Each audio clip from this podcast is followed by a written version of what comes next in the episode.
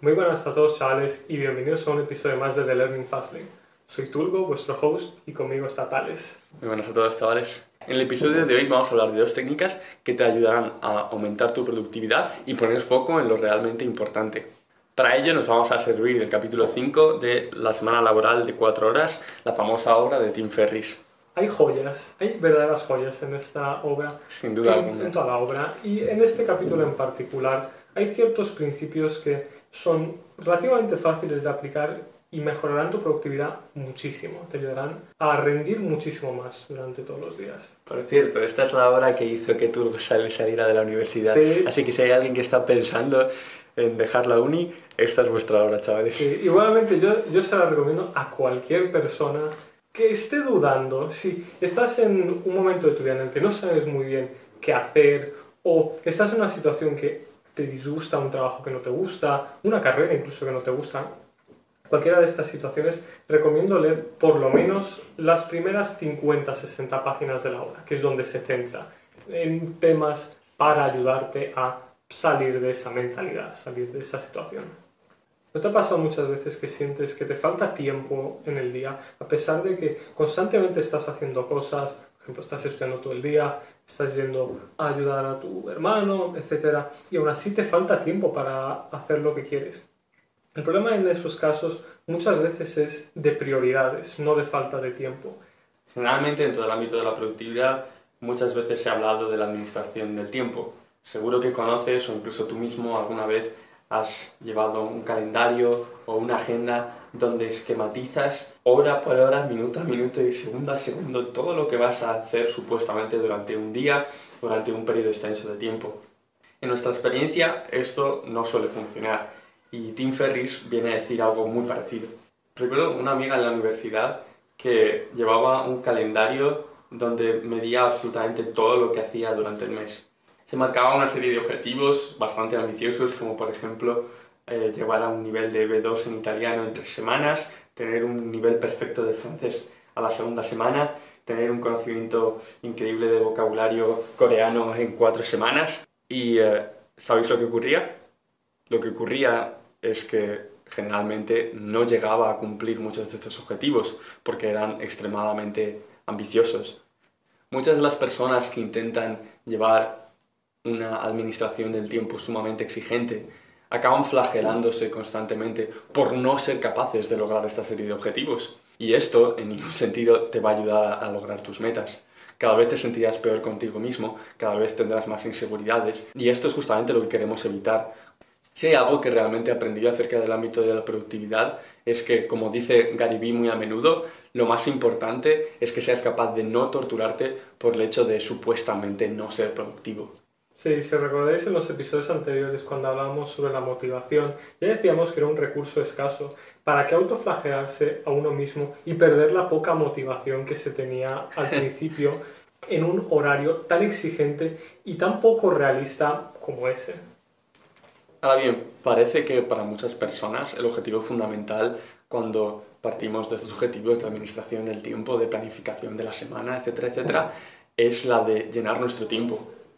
Pareciera como si cuando nos dedicamos a planificar nuestro día a día quisiéramos pensar que podemos mantenernos ocupados durante cada segundo de nuestro tiempo. Ahora bien, esto no es necesariamente algo inteligente. La pregunta que debiéramos hacernos de manera constante no es cómo puedo llenar cada segundo de mi tiempo, sino qué es lo que realmente importa que haga hoy. ¿Qué son las cosas del día que no puedes atrasar o que si las atrasas te van a generar muchos problemas a la larga? Son esos objetivos los que deberías plantearte realizar antes que los demás y verás como si vas realizando lo verdaderamente importante, dejando de lado las cosas secundarias, tendrás muchísimo más tiempo. Como decía antes, para la gran mayoría de nosotros, mantenernos ocupados es generalmente nada más que una excusa para evitar hacer las tareas realmente importantes. Así que en todo momento, como dice Tim Ferriss, deberías preguntarte, ¿estoy siendo productivo? ¿Estoy dedicándome a las tareas que realmente me llegan a cumplir los objetivos que tengo en mente? ¿O simplemente estoy llenando mi tiempo para sentirme productivo? Porque a lo largo del día seguro que hay un montón de cosas que tienes que hacer, pero que te resultan incómodas o que simplemente te dan pereza. Son precisamente esas cosas las que a menudo tenemos que realizar antes. Son las verdaderamente importantes. Y muchas veces ves que cuando empiezas a realizarlas tardas mucho menos de lo que pensabas. Es mucho menos incómodo. Una vez, las has realizado una vez, te va a resultar mucho más fácil realizarlas la segunda y la tercera. Hay una diferencia fundamental entre ser eficaz y ser eficiente.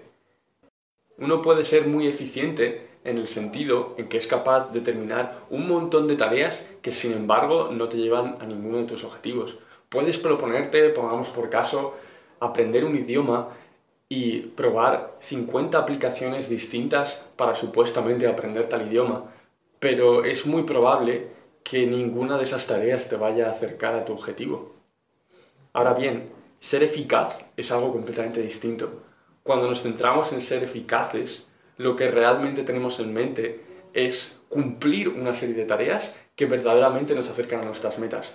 ¿Por qué en vez de utilizar Duolingo cuatro veces al día, investigas otra serie de aplicaciones basadas en estudios de aprendizaje de idiomas, como Anki, que realmente te ayudarán a cumplir tus objetivos de aprendizaje de idiomas? A menudo cuando uno realiza esas acciones que le resultan incómodas o que le dan pereza, siente mucho alivio. Y si bien al principio uno puede no saber exactamente cuáles son, si te lo vas preguntando día a día o de vez en cuando, te darás cuenta de precisamente cuáles son, de qué es lo que tienes que realizar al principio del día cuanto antes para poder tener el máximo tiempo posible para realizarlo en lo que de verdad te importa. Y si te encuentras muchas veces diciendo que te falta tiempo, es muy probable que lo que ocurra es que carezcas de prioridades. Me he encontrado muchas veces en el pasado diciendo justamente esto. Oh, no tengo tiempo para hacer lo que finalmente quería hacer este día. O no tengo tiempo para realizar la clase de objetivos que realmente me importaban cumplir este mes. El problema en estos casos es que no hemos fijado realmente cuáles son nuestras prioridades vitales. En relación a esto existen dos principios empíricos que te ayudarán a mejorar tu productividad. Un economista y sociólogo llamado Pareto estudió una serie de fenómenos y vio que había que seguían una cierta distribución en particular. Por ejemplo, en su jardín tenía plantas de guisantes y vio que el 80% de los guisantes provenían solo del 20% de las plantas. Seguro que te suena, esto es lo que generalmente es conocido como la ley de Pareto o el principio 80-20. Es una distribución que se cumple en múltiples fenómenos en toda la naturaleza. Y lo más importante, vemos que este principio se cumple cuando lo aplicamos a nuestros hábitos y a la productividad. Este principio lo aplicó Tim Ferriss, vio de dónde provenían la mayor parte de sus ingresos y se dio cuenta de que precisamente el 80, algo más del 80% provenía solo del 20% de sus clientes. Lo que hizo entonces es, se concentró en, esos 20, en ese 20% de clientes para aumentar sus ingresos y no perseguir a uno o dos clientes que le aportaban ingresos mínimos en comparación con los demás. En tu día a día lo que deberías preguntarte es cuáles son ese 20% de acciones o de esfuerzos a través de los cuales obtengo el 80% de los resultados que verdaderamente espero obtener en mi día a día. Porque si te fijas, a menudo realizamos un montón de acciones vacías que no aportan nada, simplemente, como decíamos antes, nos mantienen ocupados y dejamos de lado lo verdaderamente importante, las acciones que de verdad queremos realizar. Seguro que alguna vez te ha pasado que tenías como fecha de límite para un trabajo un mes o un mes y medio y sin embargo no empezabas a hacer ese trabajo hasta los últimos tres días. Sin embargo te dabas cuenta de cómo en esos últimos tres días eras extremadamente productivo. ¿Cómo ocurre esto? En otras ocasiones, cuando disponías de mucho tiempo para realizar una tarea y en efecto tratabas de hacerlo poco a poco, lo que ocurría era que llenabas ese tiempo. Esto en efecto es lo que se conoce como la ley de Parkinson. Es un principio por el cual una tarea crece en importancia y complejidad percibidas en relación con el tiempo que le asignamos para llevarla a cabo porque toda tarea parece difícil hasta que uno empieza a hacerla. Y muchas veces solo empieza a hacerla cuando le quedan dos o tres días para entregarla. cuando tiene de hecho un mes entero para planificar y pensar cómo lo va a hacer. Terminamos nuestras carreras en cuatro años y pensamos que eso es lo normal, porque nos han dicho que una carrera se debería terminar en cuatro años. Cuando me propuse terminar mi carrera en tres años, sabía que esto era algo más que posible. Al fin y al cabo, si te dijeran que tenías que cursar al menos 15 asignaturas por año, estoy muy seguro de que tú también podrías llegar a hacerlo. ¿Qué podemos sacar de todo esto? Lo primero, ponte una serie de prioridades. Investiga qué haces en el día a día y de, esa, y, de todas las tareas que tienes que hacer, pregúntate cuáles son las verdaderamente importantes y hazlas cuanto antes. Una vez uno se pone a realizar esas tareas que le resultan incómodas, le va a resultar mucho más sencillo no solo hacerlas en el futuro, sino acostumbrarse a este ritmo de vida, en vez de estar perdiendo el tiempo en tareas que no le aportan a uno realmente nada. Un consejo muy importante a este respecto es que pienses en tres tareas que utilizas diariamente para llenar tu tiempo. En mi caso, por ejemplo, hace unos meses tenía el propósito de fundar una empresa. Sin embargo, diariamente dedicaba un montón de horas a leer libros, ver cursos y escuchar un montón de podcasts. No hay absolutamente ningún problema con ninguna de estas acciones y en relación a las metas que tengas en mente, tendrás que poner foco en una serie de tareas u otras. En mi caso, leer libros y ver cursos no era algo que de ninguna manera me estuviera ayudando a cumplir el propósito que tenía en mente. Además, cuando eres capaz de poner el foco en la serie de tareas que realmente son relevantes en tu vida, dispondrás de un montón de tiempo para hacer cosas que te entretienen o para descansar. En un futuro podcast hablaremos de ese tema porque es muy importante. Rara vez se habla en el ámbito de la productividad del descanso de calidad y sin embargo para nosotros como seres humanos es algo extremadamente importante en nuestras vidas. Es vital porque no se trata de llenar tu día de objetivos, se trata de cumplirlos. Cualquiera puede hacerse una lista con todo lo que le gustaría hacer y de hecho incluso poner todos los pasos que tiene que seguir a todos los minutos, pero si uno de verdad quiere tener éxito en sus objetivos, tiene que darles tiempo, tiene que dejar tiempo para que se realicen. Nadie puede trabajar todos los días constantemente 15 horas. Vale, ahora que ya has puesto el foco sobre las tareas que realmente son importantes en tu día a día, necesitamos aplicar el segundo principio del que hemos hablado, la ley de Parkinson. Como bien decíamos antes, cuando no ponemos un límite temporal en las acciones que queremos llevar a cabo, nuestros esfuerzos se expanden a lo largo de todo el tiempo que hemos dispuesto para llevar a cabo una determinada acción. Entonces, ¿qué es lo que puedes hacer? Fíjate límites temporales para los objetivos que tienes marcados en tu día a día. Tienes que ser extremadamente honesto con la clase de uso que haces con tu tiempo. Así que piensa cuánto tiempo necesitas para llevar a cabo una determinada acción. Pongamos por caso que tienes que escribir un artículo. Es muy probable que ya hayas hecho esto en el pasado. El problema es que generalmente no medimos cuánto tiempo vamos a necesitar para llevar a cabo una acción. En relación a esto, hay una técnica de productividad muy conocida llamada timeboxing. Te puede servir de muy distintos temporizadores, aplicaciones como Tomato Timer, para fijarte un límite temporal en el cual realizarás una serie de tareas. Si poco a poco limitas el tiempo en el que vas a realizar la serie de tareas, te sorprenderás uno, de lo poco que necesitas para llevar a cabo ciertas acciones. Dos, de la cantidad de tiempo del que dispones. Como comentaba antes, necesitas ser brutalmente honesto con el uso que haces de tu tiempo. Voy a insistir una vez más sobre este punto porque es algo que realmente cambió mi día a día. Cuando empecé a medir y a comprender de manera material cómo desperdiciaba mi tiempo, fue cuando mayores progresos llevé a cabo. Vale, ¿y cómo puedes hacer esto? Yo, por ejemplo, quería ser consciente de cuántas horas dedicaba a mi móvil. Una aplicación que me ayudó bastante para este propósito fue Yorawe.